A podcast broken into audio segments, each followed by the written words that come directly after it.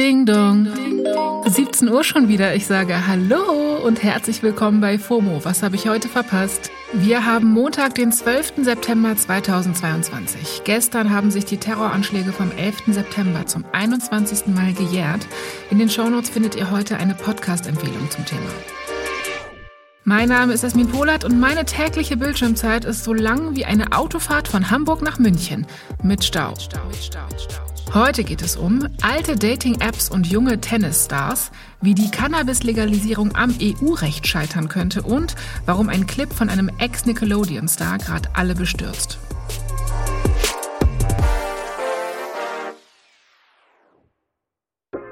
Wir verlieren keine Zeit. Hier kommt der ultimativ schnelle Timeline Recap vom Wochenende.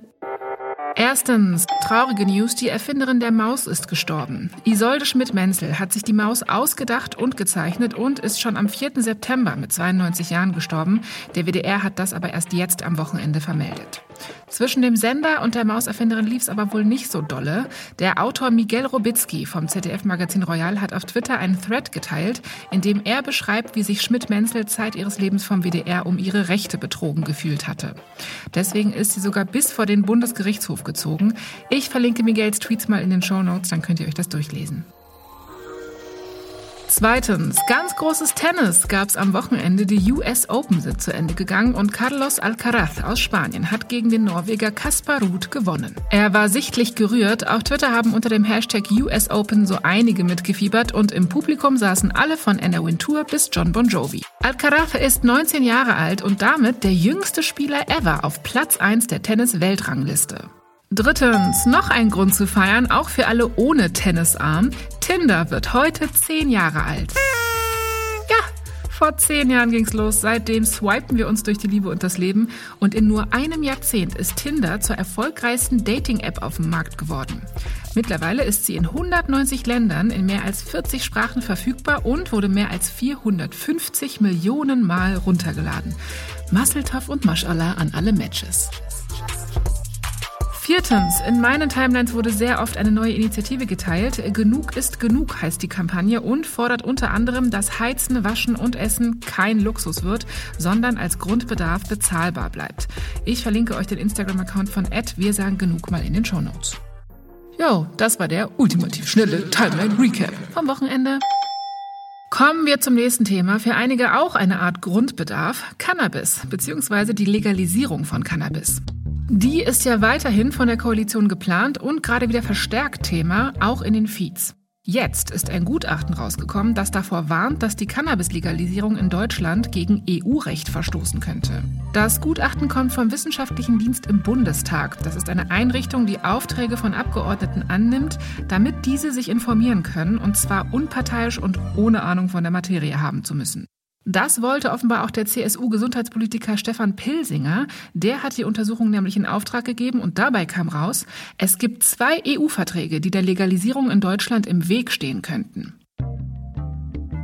Zum einen ist das der EU-Rahmenbeschluss von 2004. Der besagt, dass jeder Mitgliedstaat das Herstellen, Anbieten und Verkaufen von Drogen unter Strafe stellen muss.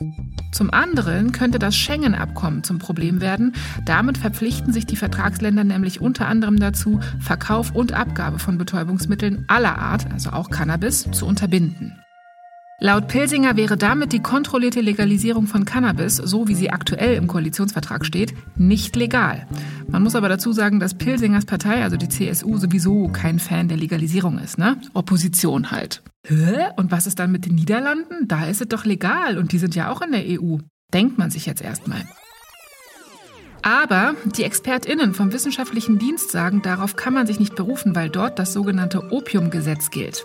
Und das stellt Anbau, Verkauf und Besitz von Cannabis zwar unter Strafe, allerdings sei der Besitz und Verkauf von kleineren Mengen da de facto entkriminalisiert. Ähnlich ist es übrigens auch in Tschechien und Portugal. Ja, was machen wir jetzt mit dieser Gemengelage an Infos? Pilsinger sagt, Cannabis so zu dulden wie in den Niederlanden ist keine Option. Der Bundesdrogenbeauftragte Burkhard Blinert hat aber schon einen Gesetzesentwurf für Ende 2022 oder Anfang 2023 angekündigt. Müssen wir also mal schauen, wie die Regierung darauf reagiert. Meanwhile wirft Bayerns Ministerpräsident Markus Söder den Berliner Grünen vor, dass sie vorhätten, nicht nur Cannabis zu legalisieren. Söder hat auf dem CDU-Parteitag vom Wochenende nämlich das hier behauptet. Cannabis reicht ja nicht, sondern da muss jetzt äh, Kokain her und Crystal Meth. Wer kennt es nicht? Crystal Meth. Das ist Schweinehack für Superreiche mit so kleinen Crystals, also Swarovski-Kristallen drin.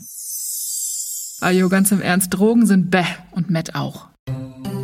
Kommen wir zum letzten Thema, für das ich eine fette Triggerwarnung aussprechen möchte. Es geht hier gleich um Missbrauch und Traumata innerhalb der Familie. Also wenn ihr das nicht gut hören könnt, skippt das Thema bitte. Aktuell geht ein Clip mit Jeanette McCurdy durch alle Timelines, der einige verstört und bestürzt. McCurdy war schon als Kind ein Star. Auf dem Kindersender Nickelodeon war sie zum Beispiel in der Sitcom iCarly mit dabei.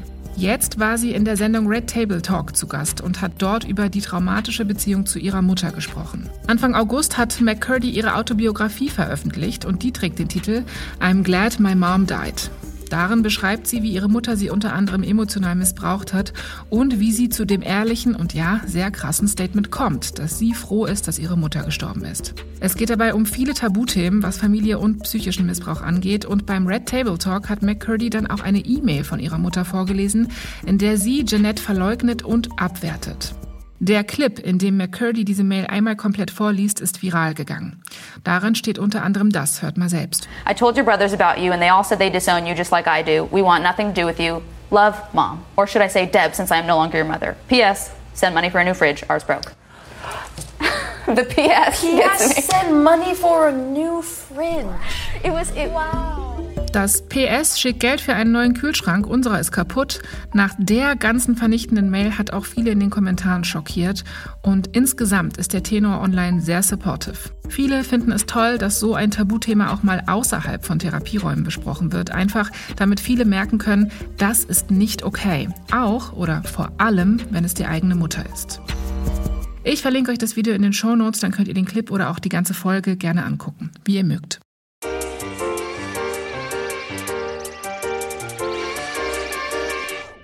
Das war es jetzt erstmal für heute mit FOMO und wir hören uns morgen wieder hier auf Spotify. FOMO ist eine Produktion von Spotify Studios in Zusammenarbeit mit ACB Stories. Folgt uns auf Spotify und lasst doch gerne Bewertung da. Danke. Tschüss.